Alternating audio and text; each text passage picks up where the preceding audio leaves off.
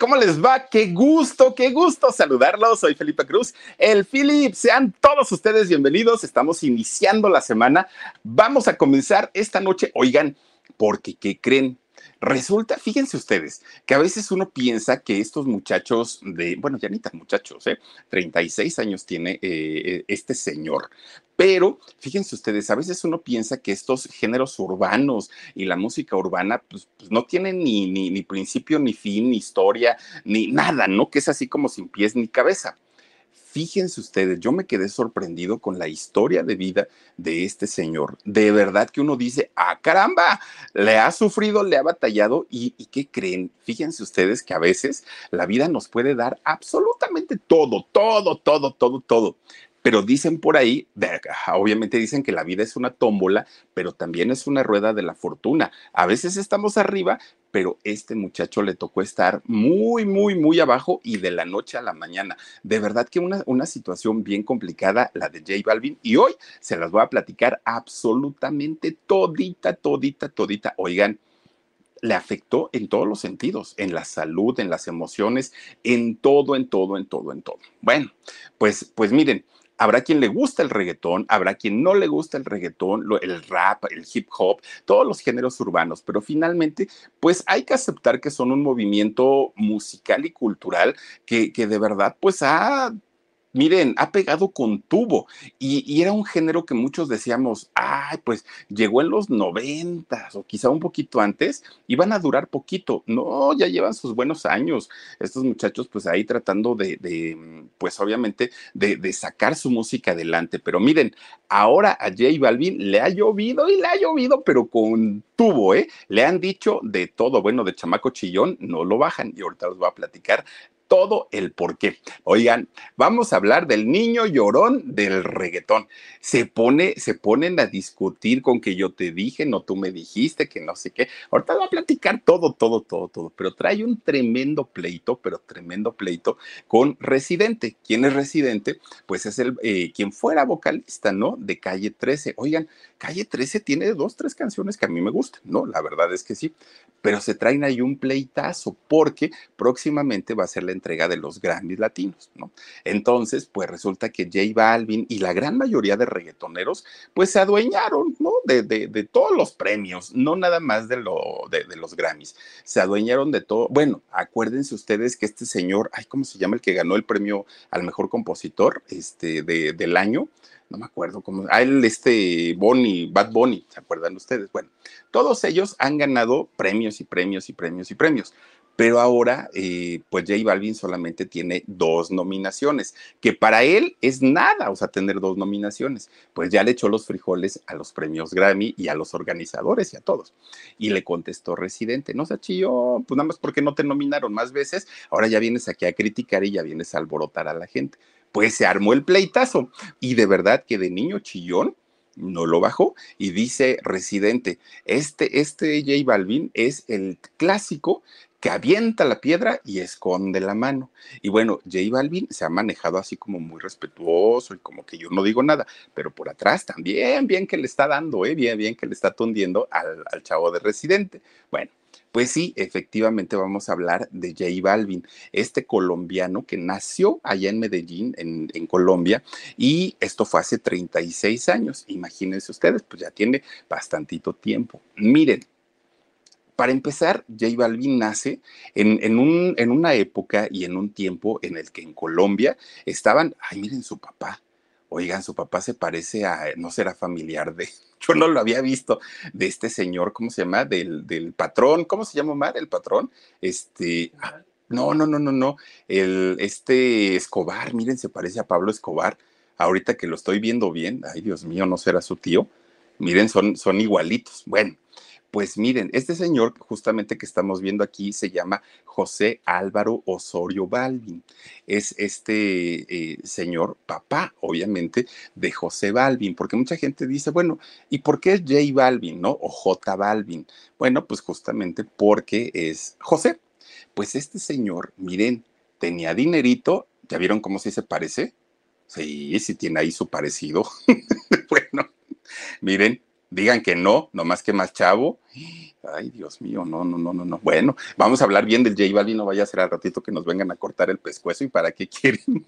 Oigan, fíjense ustedes, este señor, el papá de J Balvin, un hombre que tenía dinero, pero dinero de a de veras, ¿eh? Era una, una persona muy importante. De hecho, él tenía una empresa de distribución de productos, era un empresario muy importante y por lo mismo, miren, pues toda su vida se la pasaba disfrutando del dinero, ¿no? Que le daba pues muchas comodidades y evidentemente no solo a él, también a su familia y les iba súper, súper, súper bien.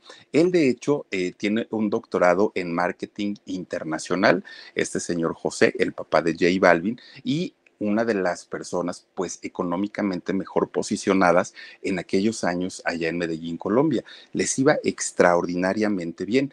Y por su parte, fíjense que él se casa con una mujer médico, con una, con una doctora de nombre Alba Mary. Y resulta que Alba pues tenía su profesión, ella había sacado su, licenciatura en medicina y claro que podía haber ejercido en los mejores hospitales de allá de Medellín porque también venía de una familia pues digamos de las importantes. Pero resulta que don José cuando se hace novia de, ella, novio, perdón, de ella, y, y, se casan posteriormente, le dijo, no vas a trabajar por dos razones.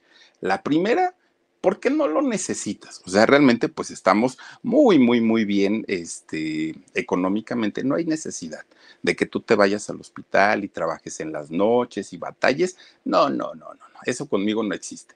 Y la segunda, porque yo quiero ser papá y porque yo quiero tener hijos. Entonces te me quedas, pues machista, ¿no? Te me quedas en la casa y, te dedicas al, al hogar y te dedicas al cuidado de tus hijos y al cuidado de tu marido. Para eso te casaste, le dijo don José. Y pues miren, finalmente pues doña Alba dijo, está bien, no pasa nada, pues yo me quedo y atiendo a la familia. Tuvieron dos hijos, una niña de nombre Carolina y un niño de nombre José, ¿no? José Balvin y Carolina Balvin. Bueno, pues total, la familia, no, hombre, encantados de la vida porque afuera de su casa la violencia estaba a todo lo que da, a todo lo que da eran balaceras, era asaltos, el narco estaba en, y más ahí en Medellín, el narco estaba a tope a todo lo que da. Pero una de las ventajas que tenía la familia de Balvin era justamente que el dinero les proporcionaba seguridad y ellos vivían, hagan de cuenta que en otro país o en otro mundo. Ellos ni se enteraban de, de, todo lo que ocurría afuera de su casa y de todas las necesidades, además que la gente tenía, porque era una, fue una etapa muy difícil para Colombia en aquel momento. Entonces, pues ellos estaban muy tranquilos y con mucha seguridad a pesar de todo lo que se vivía afuera. Y entonces, fíjense, no los dejaban salir, eso sí, por, la, por el peligro que había. Pues yo me imagino, ¿saben cómo era? Como al día de hoy, desafortunadamente, la gente de Culiacán, la gente de Sinaloa, la gente de, Tamaulipas, ¿no? Que desafortunadamente, pues es una época de mucha violencia, desafortunadamente. Yo creo que en aquel momento Medellín debió haber sido igual, pero entonces los papás no dejaban que los niños salieran a jugar porque era muy peligroso. Entonces Balvin jugaba siempre con su hermanita y ahí estaban adentro, ¿no? Pues no les faltaba nada, tenían una casota, muchos regalos, muchos juguetes, siempre tenían en qué este, entretenerse. El problema vino cuando tienen que entrar a la escuela, porque por muchos cuidados que tuvieran, pues obviamente, y más, al saber que venían de una familia pues acomodada, evidentemente corrían muchísimo más peligro. Entonces los mandaban con todas las precauciones del mundo para este, estudiar. Y miren, ya estando en la escuela, resulta que José este, era muy inteligente, muy abusado, mucho, mucho, muy abusado.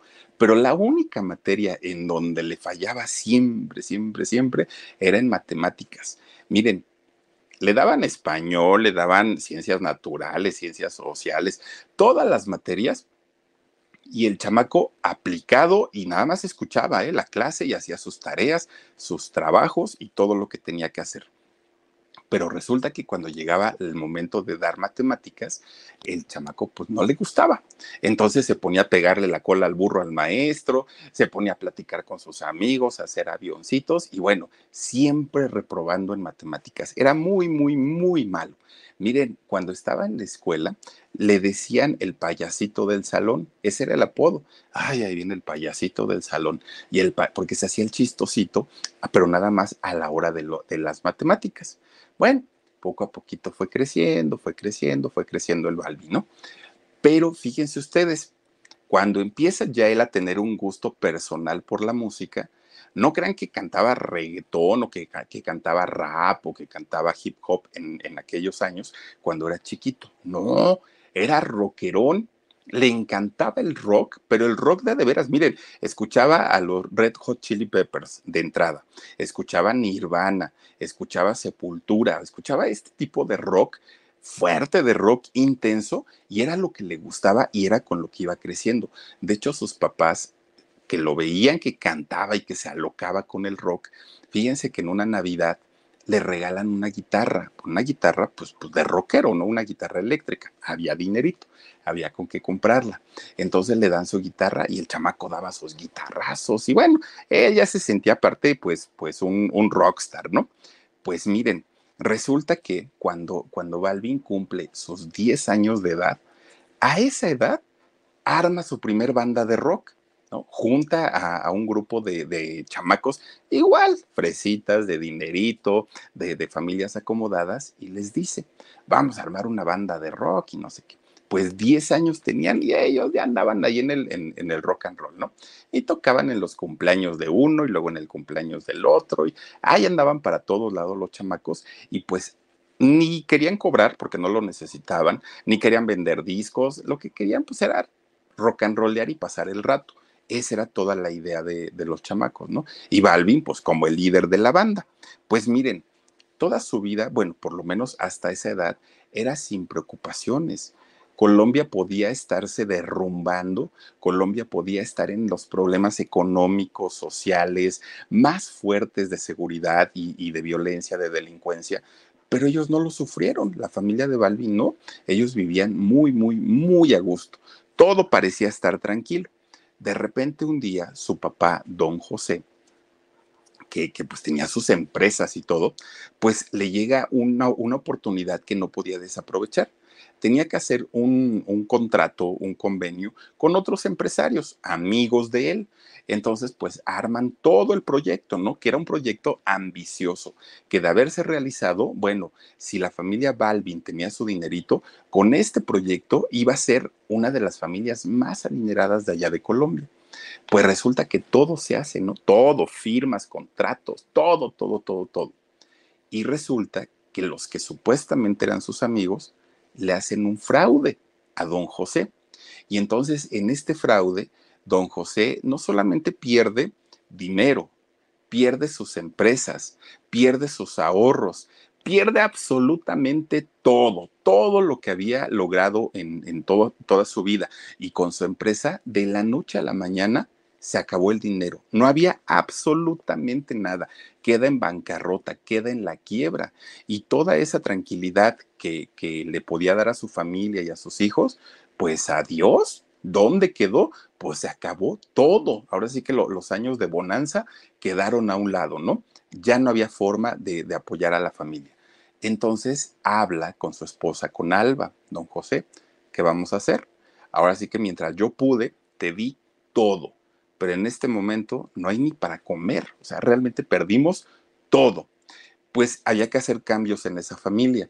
El primer cambio que hacen es que tienen que abandonar, imagínense su mansión, ¿no? Su residencia, tenían todo absolutamente. Y de repente, pues le dice, ¿sabes qué? Pues nos vamos a tener que ir a un barrio, pero a un barrio pobre, porque no me alcanza, o sea, ya no tengo, y aparte hay que pagar renta, porque perdimos la casa y se perdió absolutamente todo. Y entonces, pues Alba, la mamá de, de Balvin, lo, lo, que más le preocupaba, lejos de los servicios, de que fuera una casita pequeña, eso no le interesaba. Lo que a ella le preocupaba era la seguridad de sus hijos. No estaban acostumbrados a lidiar con la gente de afuera, no, no los habían preparado para eso, no, no sabían cómo iban a reaccionar los chamacos, ni Balvin ni Carolina, decían, ¿y ahora qué va a pasar con ellos? Entonces, pues queriendo que no, dice Alba, bueno, pues yo, te, yo me casé contigo y te sigo a donde tú me digas. Miren, van a vivir a uno de los barrios pues más humildes allá en Medellín en, en, eso, en esa época, ¿no? Y entonces, pues llegando a su casita se quedan como que, ¿y ahora qué va a pasar? Pues de tener todo, pues ahora ya no tenemos nada. Y miren, pues resulta que para, para toda la familia, pues obviamente fue un cambio tremendo. Pero además de todo, los muchachos, los hijos, estaban acostumbrados a poner la mano y el papá les ponía los billetes o los regalos o todo lo necesario. Ahora ya era diferente. aunque los hijos pusieran las manos, ya no había nada que ponerles ahí.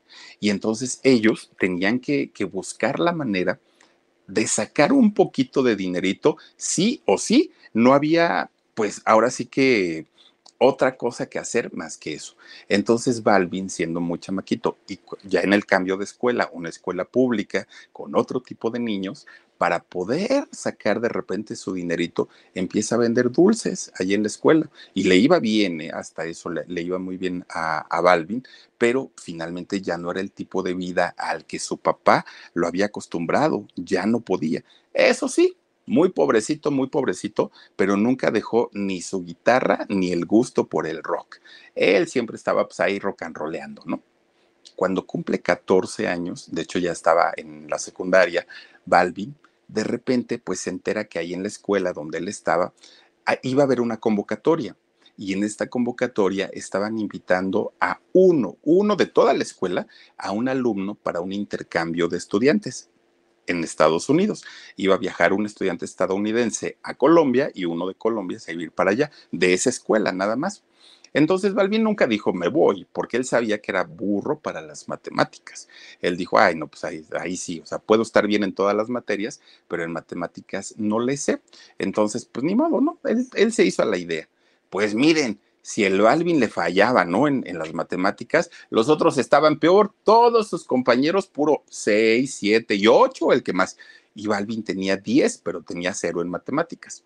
Entonces, pues de toda la escuela, de toda la escuela, el menos peor era Balvin. Entonces resulta pues que le dan la oportunidad para irse a Estados Unidos. De hecho, fue en Oklahoma. Miren, cuando hablan los profesores con los papás, pues evidentemente le dijeron, no, profesor, muchas gracias. No hay dinero, no tenemos para el viaje, no hay para mandarle para la comida, no tenemos nada. Y entonces el, profesor le dice, ni se preocupen porque esto es un intercambio. Él va a llegar a una casa particular, se va a quedar, obviamente va a tener hospedaje, el boleto de avión se paga por parte de la escuela, es un, es un intercambio y, ya, o sea, tampoco es que tenga que pagar absolutamente nada. Entonces, pues usted le chance y que el niño se vaya, porque además de todo, allá va a aprender inglés y obviamente va a ir a escuelas de mejor calidad. Y entonces, pues los papás dijeron, ¿y tú quieres irte, Balbi? No, pues que sí. Ah, pues si tú dices que sí, órale, ¿no? Órale, chamaco, pues no, no, lo, no lo dejes pasar la oportunidad. Pues con sus 14 años se trepa el Balvin al avión, ¿no? Y se va mm, de Colombia, de allá de Medellín, para Oklahoma. Y ahí tienen que llega finalmente a este lugar lo recibe una familia muy amable, mucho, mucho, muy amable. Le ponen su, bueno, le, le, indican dónde es su cuarto, le sirven su comida, él cuelga su ropa. Bueno, él estaba feliz de la vida, pero obviamente el lenguaje, pues era algo que no le ayudaba mucho. Entonces, pues como podía, ya se daba a entender el chamaco, ¿no? Se cariñó mucho, de hecho, con, con la familia cuando empieza a ir a la escuela, ya allá en Estados Unidos, pues miren, de pronto toda la gente, todos los niños hablando en inglés. Él no sabía, entonces siempre se quedaba así en un rinconcito, ¿no? Pues decía, pues aquí ni quien me entienda. Resulta que la directora de esa escuela, una mujer, pues ya una mujer grande, pues como, vamos, o sea, él, él tenía 14 años, una mujer pues como de la edad de su mamá, un poquito mayor, resulta que lo ve a, Balvin. Y entonces siempre se, le, conmovía, ¿no? El, hecho de que este chamaco pues estuviera solito y no, no, no tuviera amigos y estuviera como muy retraído. Entonces esta mujer se le empieza a acercar poco a poquito, poco a poquito. Y, ay, mi hijo, y no sé qué. Ella hablaba muy bien español. Este, mi hijo, que no sé qué, que platícame de Colombia y de tu tierra y todo. Pues bueno, resulta que esta mujer se empieza a encariñar mucho con Balvin, mucho, pero fíjense ustedes que no, no con un amor romántico, no con un amor de pareja, sino lo empieza a ver como un hijo. se empieza a encariñar mucho con él. De repente un día va y habla con la gente donde él había llegado a vivir. Y entonces, pues ella era la directora, era la maestra. Entonces llega y habla con la familia y les dice, oigan, fíjense que este niño es muy inteligente, tiene mucho futuro y yo me quisiera hacer cargo de él. ¿Qué tanto problema tienen en que yo me lo lleve a vivir conmigo? Y la familia dijo, pues si es la maestra, es la directora, ¿cómo le vamos a decir que no? Entonces le preguntan a Balvin, oye, ¿te quieres ir con ella? Pues sí, la, la, verdad es que platico muy bien con ella, no, no, o sea, está todo muy bien, ¿no? Me ayuda mucho, me apoya en mis tareas y todo, es muy cercana a mí, sí, sí, sí, sin problema. Pues se convierte en su tutora, porque aparte de todo, todo esto va firmado, todo, todo, todo, todo los intercambios. Entonces la familia se deslinda de la responsabilidad de Balvin y la maestra se lo lleva a vivir a su casa.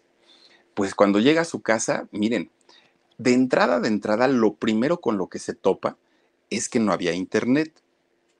Y entonces la, la Balvin dice, oiga maestra, y pues yo aquí cómo, cómo le voy a hacer, ¿no? Pues si yo necesito internet. Es que aquí en mi casa nunca he tenido. Pues de repente un día que no estaba la maestra, Balvin se pone a esculcar y encuentra el módem, pero el módem estaba desconectado y no tenía ni los cables y le vuelve a decir a la maestra, oiga maestra, es que yo ya vi que sí tiene el modem, ¿cómo me dice que no? Sí, pero no, no, no, tú tienes que aprender a la antigüita con libros, que no sé qué, no sé cuánto. Bueno, pues si usted lo dice, está bien, me va a tardar más, pero bueno, no importa. Y de repente, un día le quiere hablar a sus papás, Balvin, a Colombia, y le dice, oiga maestra, pues quisiera yo hablar con mi familia. ¿Puedo? Ay, no es que no he pagado el teléfono y no tengo servicio y entonces levanta la bocina Balvin y, escucha que sí había tono. Oiga, pero pues si sí hay tono. No, pues, pues no sé, pero no, no se pueden hacer llamadas de larga distancia. Y entonces un día ya se le empezaba a hacer raro, ¿no? A, a Balvin. Y entonces un día revisa su maleta de todo, todos los papeles que llevaba para la escuela y todo lo que había llevado de Colombia. Y se da cuenta que no estaba su pasaporte. Y habla con la maestra y le dice, oiga maestra, ¿qué cree? pues que no encuentro mi pasaporte, pero cuando yo llegué aquí, sí lo traía porque yo revisé que sacara yo todo lo de la otra casa. Ah, sí, yo lo tengo, no te preocupes, yo te lo guardo y ya cuando te vayas, este, yo, yo te lo entrego. Maestra, pero ¿por qué abrió mi maleta y no me preguntó? Pues me lo hubiera pedido, yo se lo hubiera entregado. Sí, pero no, no te preocupes, ahí luego cuando ya lo necesites, ya te lo doy. Miren, poco a poquito empieza a aislar a Balvin de todo y de todos, de todos, hasta que finalmente Balvin entiende pues que esta señora lo tenía secuestrado, con, con muy el rollo de, de, es que eres como mi hijo y es que te quiero mucho, pero se convirtió en una obsesión para ella. Y entonces ya no quería dejarlo ir a la escuela, ya no quería que le quitó el internet, le quitó el teléfono, le quitó el pasaporte, le quitó todo, todo, todo, todo. Pues un día que Balvin fue a la escuela, de esas veces que lo dejó ir, porque le preguntaban, oiga maestra, ¿y el colombiano? ¿Qué pasó con el colombiano? Ay, pues quién sabe. Yo lo mandé, pero pues ha de haber ido de pinta o ha de haber ido a otra cosa. Y entonces un día sí fue a la escuela, pero Balvin todavía no hablaba bien español, todavía le batallaba mucho. Pues miren, entre señas y entre todo, habla con uno de sus compañeros de la escuela y le platica todo lo que había pasado. Y este muchacho le dice, oye, pues si quieres vamos a mi casa y allá hablas por teléfono a donde quieras. Pero Balvin tenía mucho miedo de que si le hablaba a su familia, pues su familia se espantara, no tenían dinero para viajar, no le iban a poder dar el dinero para, este, para, para que él regresara nuevamente a Colombia. Entonces se queda pensando mucho y ahora, pues, ¿qué, qué, qué hago, no? Dijo él. Pues miren, para ese momento, Balvin había hecho ya una amistad con un muchachito de ahí mismo de la escuela, que al poco tiempo se entera que su familia de este muchachito se había mudado a Nueva York. Se había ido a vivir para allá y había dejado la escuela, pero este muchacho le había dado su número de teléfono por cualquier cosa que llegara a necesitar. Pues resulta que Balvin le dice a su amigo el que lo estaba ayudando, quiero hablar a Nueva York y quiero hablar con este muchacho. ¿Se puede? Tú habla donde quieras, le dijeron. Y entonces, ¿qué creen? Fíjense que resulta que habla por teléfono este Balvin con su amigo, el que estaba en Nueva York, y este amigo le dijo, vente para acá. Tú vente para acá de este lado a Nueva York, acá pues vamos a ver en qué te ayudamos, que no sé qué, que no sé cuánto. Y pues dijo Balvin, pues sí, me voy para allá. Miren, lejos de que regresara para Colombia o que este muchacho de Nueva York le dijera, pues yo te mando para tu boleto y te vas con tus papás, ya luego me lo pagas. No, le dijo, vente para Nueva York. Y ahí va el chamaco. De allá de, Oklahoma se va para Nueva York. Y entonces cuando llega, pues sí, efectivamente le ayudan, lo reciben y todo, pero pues no como él hubiera pensado, como él esperaba. Además estaba muy jovencito. Entonces llega a un barrio allá en, en, Nueva York y lo primero con lo que se encuentra, pues es con con el pueblo, ¿no? Se encuentra con, con, la, con las paredes grafiteadas, se encuentra con estos chamacos justamente con, con este eh, look, so, se llama el lugar, Soho, Soho eh, algo así, ¿no?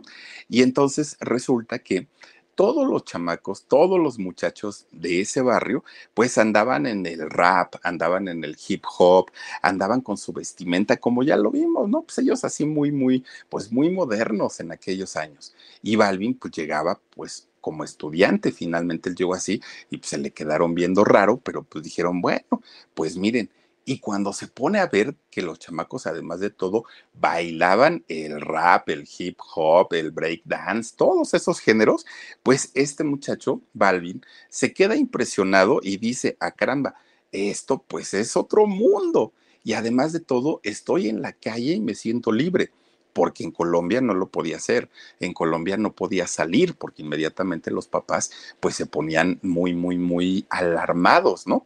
Y entonces decía, vivo en, en Estados Unidos, está el pueblo, están los grafitis, están los chavos, pero aparte de todo, bueno, tengo libertad y eso le encantó y le gustó mucho el sentirse libre en aquel momento, pero necesitaba, si él quería quedarse allá en Nueva York, necesitaba trabajar, él tenía que dedicarse a algo pues para poder sobrevivir, si no cómo.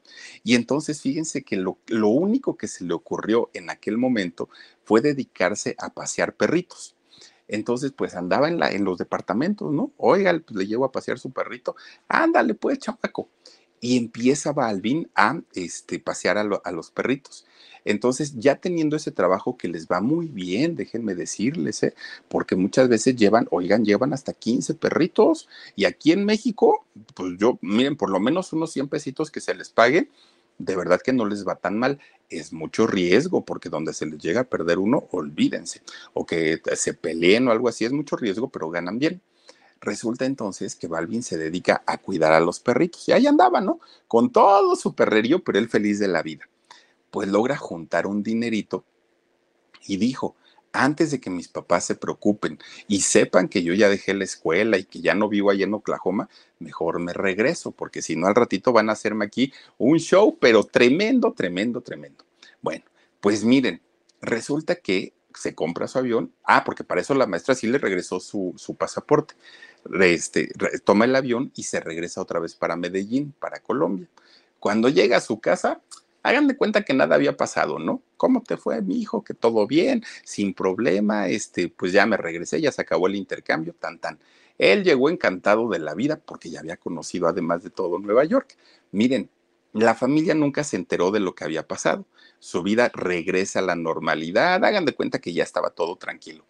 Pero ya había dejado de ser rockero. Ahora que Nirvana y ahora nada, nada. Ahora Balvin ya estaba muy, muy, muy clavado y muy metido, pues obviamente con todos los géneros urbanos, incluido el reggaetón. Ya le encantaba todo eso. Pero venía el problema con la mamá y con el papá. ¿Qué andas escuchando y esa música tan fea? Oye, tan buenos gustos que tenías, tú poniendo el disco de Nirvana y tú poniendo el disco de tal y tal, y ahora sales con esas cosas tan horribles. Pues Balvin dijo, sí, pero es mi gusto y yo lo voy a seguir haciendo. María Muñoz, muchas gracias. Besotes para ti, muchísimas, muchísimas gracias. Y entonces su mamá le dice, ¿no? Doña Alba le dice, mira, está bien, hijo, está bien. Tú sigue con tu reggaetón y con tus cosas. Pero una cosa sí te digo, Balvin, donde dejes la escuela, no, hombre, ahora sí vas a saber de qué somos capaces. Porque acuérdate que tu papá es muy preparado y él sabe pero ahorita las cosas no están bien, no tenemos dinero, la vida nos ha tratado muy mal, pero el Señor está muy preparado. Si tú dejas la escuela, no vamos a tener esperanza de volver a salir de la pobreza. Entonces, la escuela ante todo. Y fíjense que Balvin pues le hizo mucho caso a su mamá. Y de hecho, cuando entra a la universidad, ya, ya, ahora sí que ya en tiempo de, de universitario, estudió dos carreras al mismo tiempo. Se mete a estudiar comunicación social y negocios internacionales. Y entonces al mismo tiempo estaba con el, con el reggaetón, con su música, negocios internacionales y con el otro, este, comunicación social. Y pues andaba atareado todo el tiempo. Pues resulta que allí iba, ¿eh? Allí iba, allí iba, allí iba séptimo semestre de la universidad en sus dos carreras. Estaba estudiando Balvin cuando de repente, pues un grupo de amigos, ¿no? Reggaetoneros, ya, ya se juntaba con el pueblo allá en Colombia. Llega un grupo de chamacos y le dicen, oye José, es que si te gusta tanto la música, si compones reggaetón, si andas bailando, si andas cantando y te quieres dedicar a eso, ¿para qué estudias? Y entonces Balvin dijo, no, pues es que mi mamá me dijo que tenía que estudiar, yo no puedo quedarme así nada más como así. Y entonces le dicen los chamacos, a ver José, ¿tú te imaginas a Shakira en, en un salón de, de, aquí? No, dijo José. ¿Te imaginas a Juanes, hablando de los colombianos, ¿no? ¿Te imaginas a Juanes aquí en, en un salón de, de escuela? No, pues tampoco, dijo este Balvin. Dice, claro que no, ellos desde, desde siempre se dedicaron a la música porque la música era su pasión. Entonces, ¿qué te haces menso aquí perdiendo el tiempo en la universidad? Y entonces Balvin dijo, ay, creo que tienen razón estos chamacos, nomás estoy perdiendo el tiempo viniendo a la escuela. Para el caso de él, ¿no? Que quería dedicarse a la música. Y entonces Balvin, de repente, pues llega a su casa con la boleta del séptimo semestre de la universidad habla con sus papás, pero miren, iba temblando del, miedo, ¿no? Mamá, papá, pues nada más les quiero informar que he decidido dejar la escuela. Pues para sorpresa, para sorpresa de Balvin, en aquel momento, ¿qué creen? Pues sus papás lo apoyan.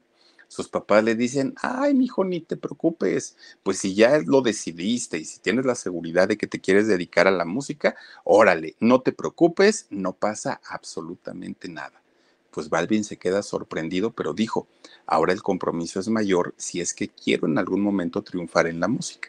Bueno, pues miren, em, empieza Balvin a ir a discotecas, a ir a antros, pero no tanto por el rollo de la diversión, sino para relacionarse con la gente de música.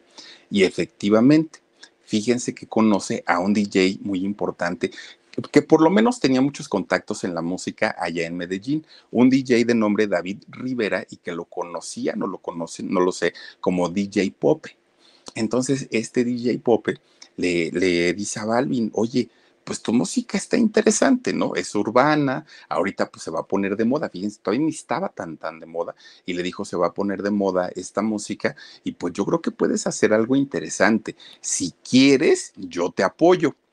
Y le dijo Balvin, bueno, José, y le dice, bueno, ¿y cómo me vas a apoyar? Mira, yo pues ahora sí soy DJ y tengo muchos aparatos de sonido, muchos.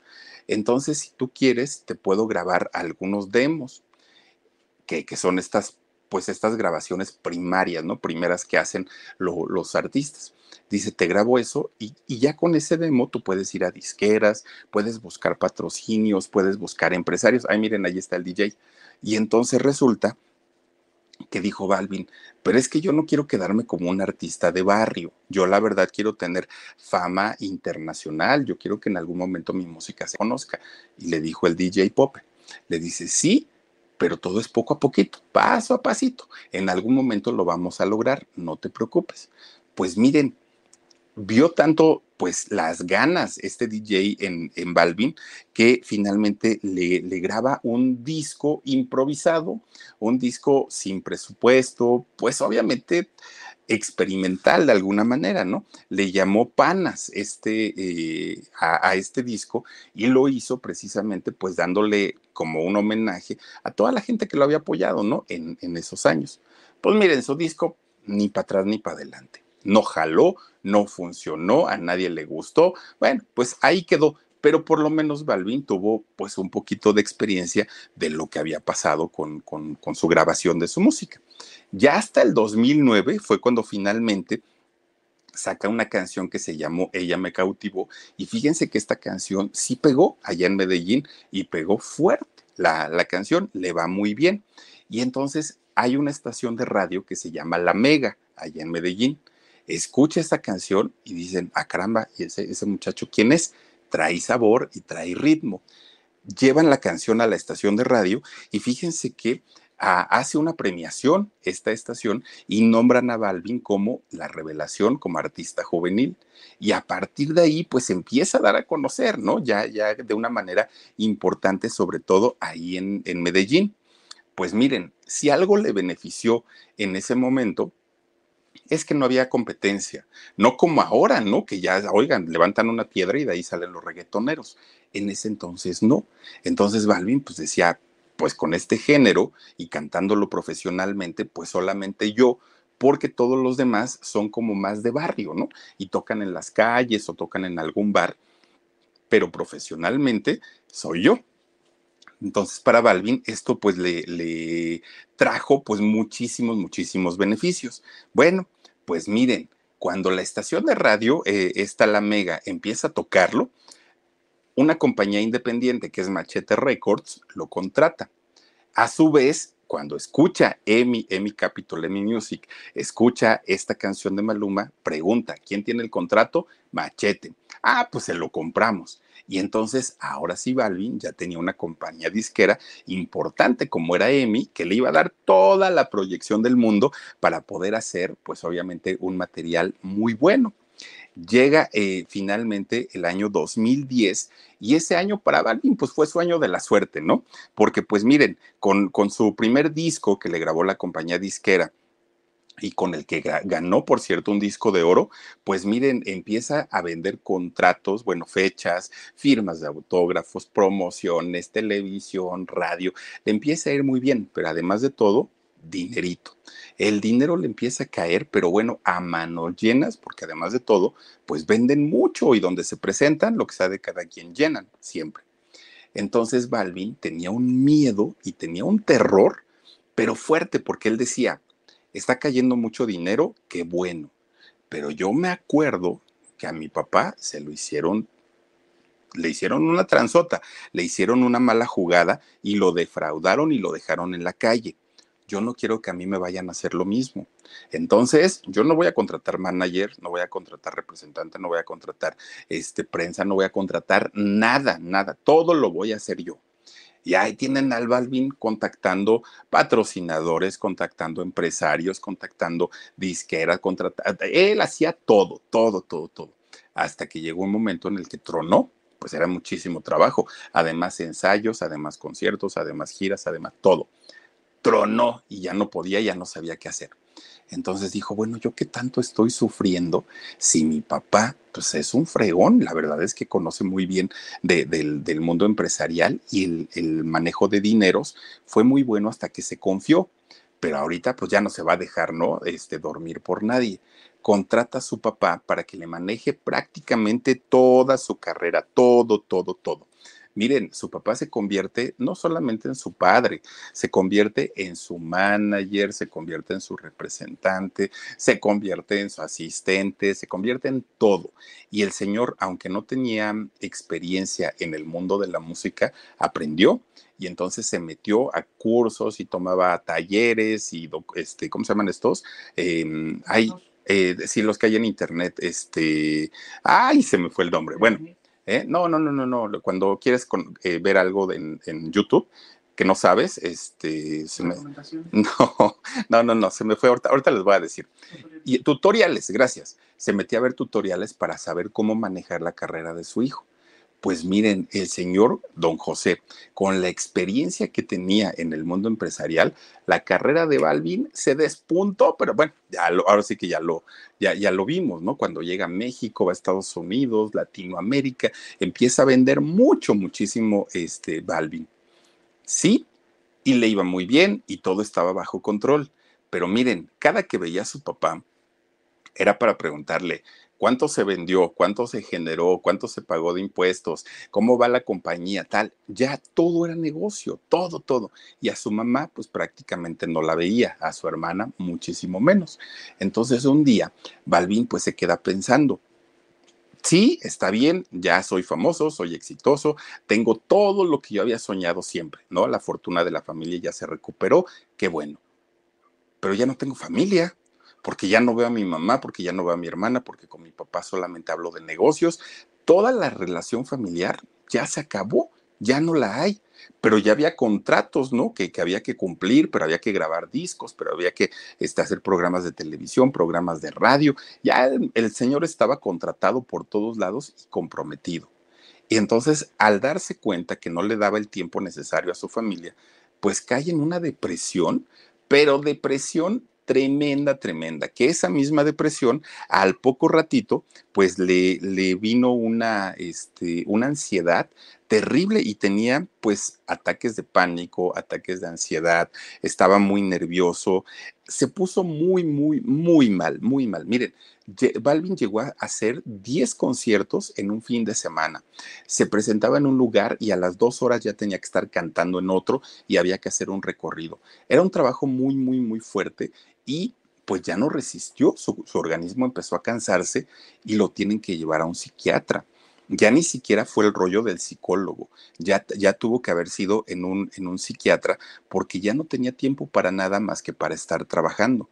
Y entonces fíjense que durante esa etapa en la que se puso muy mal con, con la depresión, que ya no disfrutaba sus conciertos, que ya, ya, ya vivía aterrado por decir, ay, no puede ser, ya va a amanecer y ya tengo que ensayar, ya tengo que ir a entrevistas, ya tengo que hacer esto, ya tengo que hacer lo otro, se em, empezó a dejar de comer perdió más de 30 kilos de peso, se puso muy, muy, muy enfermo y tiene que tomar medicamentos. Empiezan a darle antidepresivos, eh, ansiolíticos, empiezan a darle pues cualquier cantidad de, medicina para hacerlo sentir un poquito, un poquito mejor y sacarlo de esa depresión, de ese estado de ánimo que, que, que pues, lo estaba acabando prácticamente.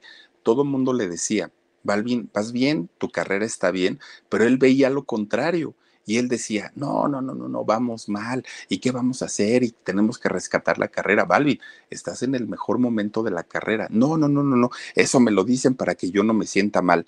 Pues miren, era, estaba tan mal, tan mal, tan mal, que ya era una necesidad tremenda de su cuerpo que, ya le pedía descansar, no podía dormir, tenía pesadillas, se sentía tan mal, todo el tiempo estaba en los consultorios, si no era por una cosa, era por otra, por otra, por otra, por otra, pero su situación de vida estaba realmente muy, muy, muy mal. Pues con el apoyo de los amigos, de la familia, de, de todo mundo, pues logra salir del bache, se recupera. Todavía al día de hoy, Balvin tiene episodios de ansiedad, de nerviosismo, de miedo, de pánico, de todo eso, pero ya es, ocasional y sabe cómo controlarlo aparte de todo porque digo, cuando una persona padece este tipo de, situaciones, ya no queda eh, igual, siempre ya se, padecen estas cosas. Bueno, y aparte de todo, ustedes súmenle que estamos en, los tiempos de la pandemia, pues peor tantito, ¿no? Porque pues obviamente él se tuvo que aislar durante algún tiempo. ¿Se acuerdan ustedes alguna imagen de Balvin que salía agarrando a su perrito y, y que lo usó como metralleta y que lo, lo, lo, cargó, de hecho muy feo al pobrecito perrito, con sus patitas y empezaba a apuntar así para todos lados? Miren, fue duramente criticado por, por haber hecho eso, pero no es justificación, pero la, la, situación mental de Balvin en ese momento, pues ya era de ansiedad, ya estaba en un, en, un estado de depresión, estaba realmente muy mal y por eso pues ya hacía cualquier tipo de, de, de tonterías y se sentía muy solo, aparte de todo. Pues un día ya no aguantó más. Dijo, no, no, no, ya fue mucho encierro, ya fue mucho estar guardado y en plena pandemia arma, ah, miren, ahí está con el perrito, miren nada más, todo mundo lo criticó, obviamente por haber hecho esto, pues claro, cómo maltrata a, su perrito de esta manera, pero ya estaba también el otro pobre cuate, ¿no? O sea, pues estaba con todos sus padecimientos este, de, de ansiedad, de depresión y de todo esto. Pues resulta que ya un día reventó y le dijeron, Balvin, no puedes ahorita salir, no puedes hacer nada, quédate guardadito. Era en el pico de la, de la pandemia. Pues este señor dijo, ay, a mí me vale gorro, yo ya me guardé mucho, yo ya estuve mucho tiempo, este, pues, pues sin, sin ver gente, ya necesito ahora sí, este, pues despabilarme un rato. No hizo su cumpleaños, pero miren, hizo el cumpleaños, pero pues imagínense con el dineral que tiene, ¿no? Junto gente, eh, echaron cotorreo y también sube las fotos a las redes sociales, pues todo el mundo se lo acabó. Se lo acabó y le dijeron, oye, no seas inconsciente, Balvin, estás viendo la pandemia y además tú como figura pública, no puedes dar ese ejemplo, no puedes dar el ejemplo de, que te vale gorro la pandemia, tienes que, que portarte bien. Eso sí, los invitados llegaron con su cubreboca y con su careta, hasta eso.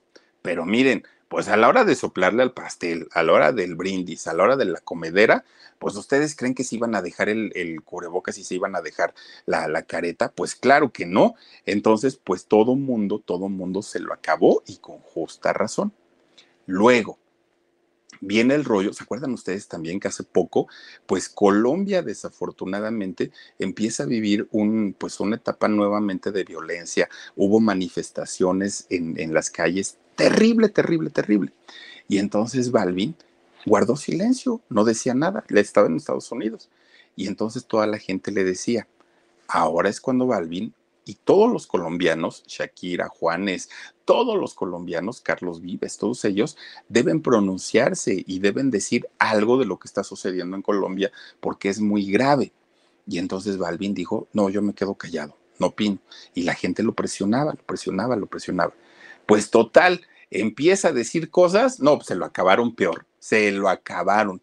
Y entonces Balvin decía, bueno, pues es que no les doy gusto con nada, porque si escribo para bien, pues me critican. Si opino, me critican. Si no opino, dicen que no tengo empatía. Entonces, ¿qué quieren que haga, no?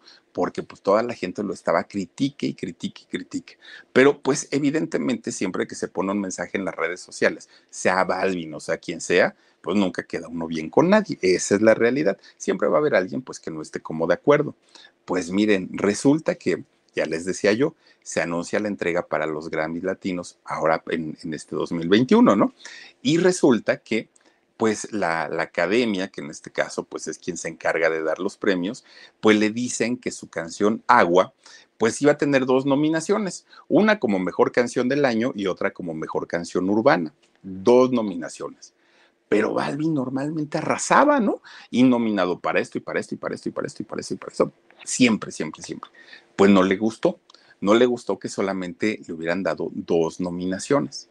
Y entonces, pues ni tardo ni perezoso, escribe en su cuenta de, Twitter y escribe un mensaje en donde dice, pues que los Grammys no toman en cuenta a los reggaetoneros o a la gente de música urbana, pero que sí, sí abusan de ellos porque gracias a la música urbana, los premios Grammys tuvieron su importancia porque arrastran mucha gente. Se empezó a quejar y a quejar y a quejar y a quejar. Pues ahí tienen ustedes que Residente, este muchacho, ah, miren, dice, los Grammys no nos valoran, pero nos necesitan. Es mi opinión y nada contra los otros géneros porque se merecen todo el respeto. Pero ya el truco está aburrido. Les damos rating, pero no, no nos dan el respeto. Postdata, estoy nominado para que no vengan que estoy dolido. José. Bueno, eso lo puso. Miren, inmediatamente pues le contesta residente, ¿no? Es este muchacho, eh, bueno, señor, eh, quien, quien fue vocalista del grupo de Calle 13 y le empieza a decir, ¿no? O sea, pues prácticamente en pocas palabras que no fuera chillón, que porque nada más tenía dos nominaciones, empezó a, este, a despotricar en contra de los Grammys, pero que a él lo habían premiado muchas veces, entonces que se tranquilizara.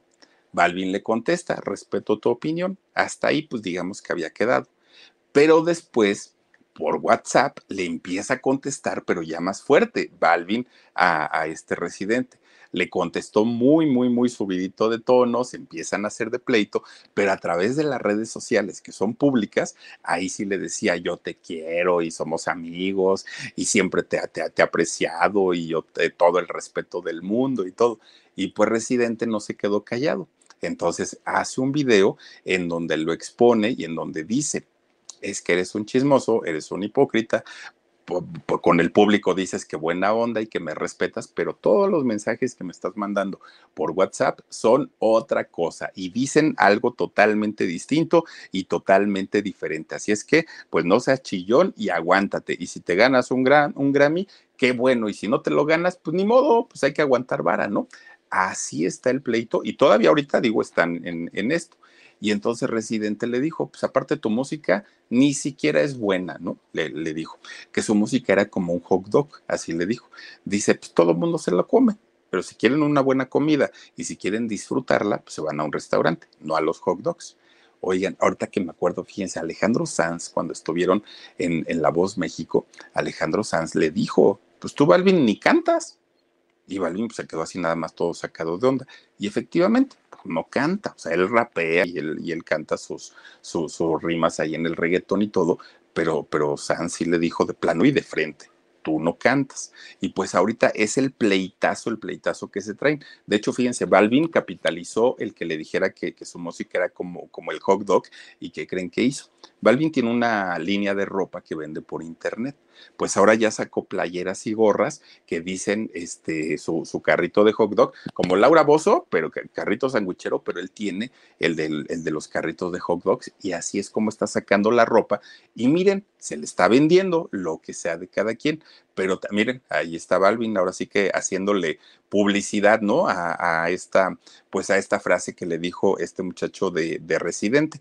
Pues miren, dentro de todo, de alguna manera como para, a ver, dice Yuma Alcaraz, dice, hola Filip, ¿dónde me pueden enviar mi poema? Estoy suscrita y aún no me han mandado nada. Ay, mi querida Yuma, al contrario, mándame por favor un correíto al locutorfelipecruz.gmail.com. ¿Para qué lo necesito? Para que por medio del correo yo te lo envíe. Yo te lo mando y de hecho te lo mando mañana, pero, pero nada más escríbeme locutorfelipecruz.gmail.com y con todo cariño yo te lo envío según yo, ya, ya los habíamos mandado todo, pero qué bueno que me estás diciendo para que te lo pueda yo enviar y te lo mando mañanita mismo si te parece bien. Pues miren, Balvin dentro de todo lo que pues ha vivido y ha pasado y todo, para tener una cercanía con su público y con todas las chicas que lo siguen, ¿qué creen que hizo? Publicó en su, en su Instagram un número de celular, de WhatsApp, ¿no? Y entonces él dice, háblenme cuando quieran y escríbanme cuando quieran y yo voy a estar ahí al pendiente.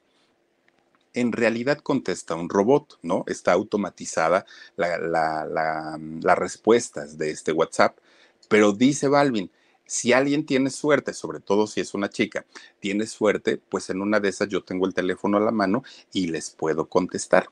Entonces no está como tan, tan, tan descabellada la idea de que en algún momento pues les pueda contestar por ahí la llamada J Balvin a, a este eh, hombre.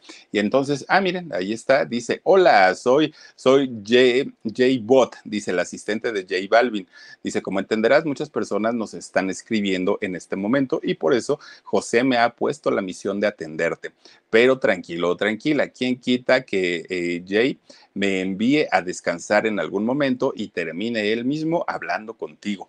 Pues con este mensaje no les quiero ni decir la cantidad de chamacas que se meten a llamarle, a escribirle a toda hora porque pues dicen, en algún momento Chansey nos conteste el J Balvin. Y puede ser, ¿no? Puede ser que en algún momentito, pues que esté ahí en sus ratos de ocio, les conteste este muchacho. Pero fíjense nada más, alguien que nació pues prácticamente teniéndolo todo en una familia pudiente, en una familia de mucho dinero y que creen, de la noche a la mañana lo perdieron todo. Pero además de todo, ¿qué tal que estuvo secuestrado? Fíjense viviendo ahí, pues a fuerza, casi, casi lo tenían. No, si les digo que está bien interesante su, su historia. Si va a ganar o no va a ganar los Grammys, pues quién sabe, eso sí, pero por lo menos de que ya les echó las habladas, también. Eso también es muy cierto. Pero bueno, oigan, pues ahí está la historia de J Balvin. Este, pues fíjense, una, una historia bastante, bastante interesante. Y por lo pronto vamos a mandar saluditos a la gente que se ha conectado con nosotros en esta noche. Y si nos hacen favor, dice, a ver, dice Irela Bebé, dice saluditos. Ah, no, perdón, perdón, dice, todos se quejan, jaja. bueno. Pues sí, oigan, ¿cómo no nos vamos a quejar si ahora sí nos dejaron sin, sin redes sociales?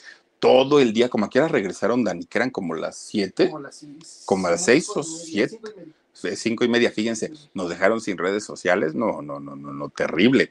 Carlos Pérez dice, no es tema, no sé quién sea esa persona y para el comentarista habla temas que eduquen, algo interesante, que nos instruyan, vanos, subjetivo, muy subjetivo. Carlos, de entrada te doy la bienvenida, muchísimas, muchísimas gracias por acompañarnos y te comento algo, en el canal contamos estas historias todas las historias de, todo, de todas las celebridades, de todas. Hoy tocó J Balvin, pero lo mismo podemos hablar y hemos hablado de, de artistas de música clásica, de la música barroca, de cantantes de ópera, de, del pop, del jazz. Hemos hablado prácticamente de todos y este canal trata justamente de eso, de hablar de las historias de vida de todas esas celebridades. Así es que si nos quieres seguir viendo, bienvenido y si no, pues qué te digo, ese es el contenido que tenemos todas las noches. Luna CM dice, mi Philip, me encanta escucharte todas las noches. Tienes, ay, gracias. Dice, y me encanta, extraño tus en vivo, pero lo bueno que tienes muchos videos y así te extraño menos. Besos y abrazos.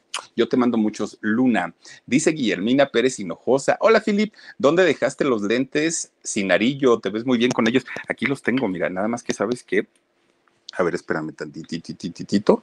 Ahí, aquí están, mira. son, estos.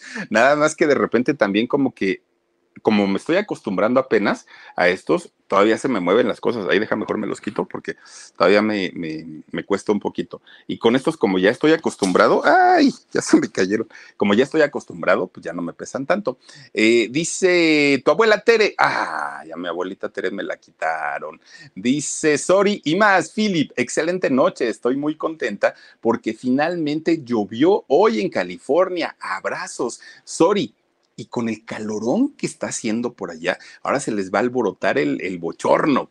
Dice tu abuelita Tere, buenas noches a todos, descansen y que tengan excelente semana. Gracias, tu abuelita Tere. Basti dice, te queremos, Philip, muchísimas gracias. Yo te mando besos. Sandra Leticia, Philip, te quiero mucho, gracias. Sandrita también está con nosotros. Hitman Ross dice, pues ese man parece venir de familia de prestanombres de narcos del cártel de Medellín. Ay, Dios mío. Oye, espérate, Hitman, ¿no viste que se parece su papá a este señor, este, el, patrón? Dios mío. Miriam Ramírez dice, qué hermosa forma de responder, sobre todo respetuosa. Besos, Philip. Miriam, te mando muchísimos besos. Es que digo, están invitados todos, todos, todos, todos a vernos y escucharnos todas las noches. Pero, este, miren, ahí, ahora sí que YouTube está lleno de tantos contenidos. A mí personalmente disfruto mucho los documentales, disfruto mucho, este, pues, series también. Aquí mismo, ¿eh? en, en, YouTube, las películas de los años 50 de oro del cine mexicano. Y cuando yo estoy ahí, créanme que lo disfruto tanto, tanto, tanto, que lo último que hago, pues, es decir, ay, ¿por qué, ¿por qué no ponen otro contenido? No, porque yo decidí meterme ahí, ¿no? Entonces creo yo que quienes estamos aquí, pues de alguna manera nos, nos entendemos porque nos encanta la música y si nos encanta la música creo yo que algo bonito es conocer la historia de quien está cantando, ¿no? Porque muchas veces escuchamos una canción pero no conocemos la historia o no conocemos la historia del intérprete, del compositor, del arreglista y aquí lo, es lo que hacemos en este canal. Así es que bienvenidos sean todos y Verónica Dúñez dice, Philip, por favor, habla de Dimash. Ok, vamos a buscar a Dimash con todo cariño, Verónica Dúñez, y lo vamos a hacer con todo el cariño del mundo. Por lo pronto, yo les quiero desear que pasen una extraordinaria noche, que se la pasen muy a gusto, que duerman rico, que sueñen muchísimo mejor y que el día de mañana tengan un extraordinario martes. Mañana tendremos alarido en el canal de El Alarido, obviamente a las 12 de la noche. Pero, y los espero también a las 2 de la tarde, programa en shock, y a las 10 y media aquí en el canal del Philip. Que por cierto, mañana les voy a hablar de un cantante internacional, mundial, pero, pero de esos artistas grandes, grandes, grandes, pero miren, caramba, tenía su, eh, dicen por ahí, tenía sus demonios muy grandes, ¿eh? muy, muy, muy grandes. Y mañana les voy a contar su historia. Por lo pronto, hasta aquí los dejo. Cuídense mucho, que descansen rico. Soy Felipe Cruz el Philip. Gracias por suscribirse y nos vemos hasta la próxima. Besos. Adiós.